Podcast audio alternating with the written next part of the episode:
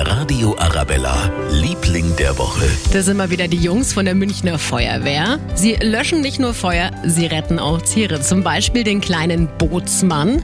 Ein Münchner Zampal, das war mit seinem Frauchen im Linienbus unterwegs und hat sich den Schwanz so doof im Wärmetauscher eingeklemmt, dass er selber nicht mehr rausgekommen ist. Und weder Frauchen noch Busfahrer konnten helfen. Also ist die Feuerwehr angerückt und hat den Wuffi mit schwerstem Gerät wieder rausgeschnitten. Bootsmann unverletzt, das Frauchen ist auch mit dem Schreck davon gekommen. Danke an die Münchner Feuerwehr. Der Radio Arabella, Liebling der Woche.